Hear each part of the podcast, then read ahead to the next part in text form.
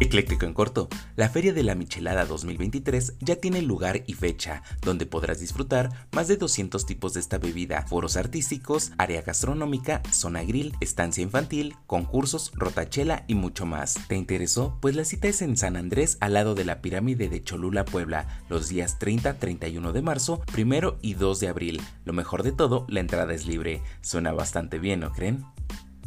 Por si te lo perdiste, el pan de cada día siguen las fallas dentro del metro de la Ciudad de México. Esta ocasión tocó la línea 3 que recorre de Indios Verdes a Universidad. En redes sociales, usuarios reportaron que un tren fue desalojado en la estación Hidalgo, lo que provocó saturación en las estaciones de la línea verde y una espera de más de una hora. Vaya vaya, y siguen bastos con el metro. Esperemos no pase lo mismo cuando abran la línea rosa después de su remodelación.